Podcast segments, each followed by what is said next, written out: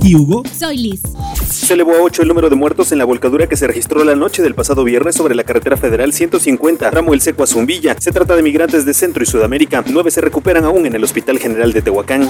Unos ocho bomberos de Tehuacán sufren secuelas tras su intensa participación en el incendio del relleno sanitario, esto por intoxicaciones tras la ingesta de humo altamente tóxico. Con múltiples lesiones resultó una mujer y su hija de 20 y 40 años respectivamente al ser impactadas por una camioneta cuando viajaban a bordo de una motoneta en el libramiento tecnológico San Marcos y Avenida de la Juventud. Fueron ingresadas a un hospital. Daños materiales dejó como saldo el choque de un tractocamión contra la protección metálica de la supercarretera Cognopalan, Oaxaca, en el kilómetro 112 más 500. El operador resultó ileso. De 4 a 5 detenciones realiza la Policía Municipal a la semana por portación y consumo de la droga conocida como cristal, siendo principalmente jóvenes los más recurrentes. Por motivo de visibilidad publicitaria, la especie de árboles ficus es la más podada en la ciudad. De acuerdo con Ecología, entre 30 y 40 personas han sido sancionadas con hasta 8 mil pesos por tal motivo.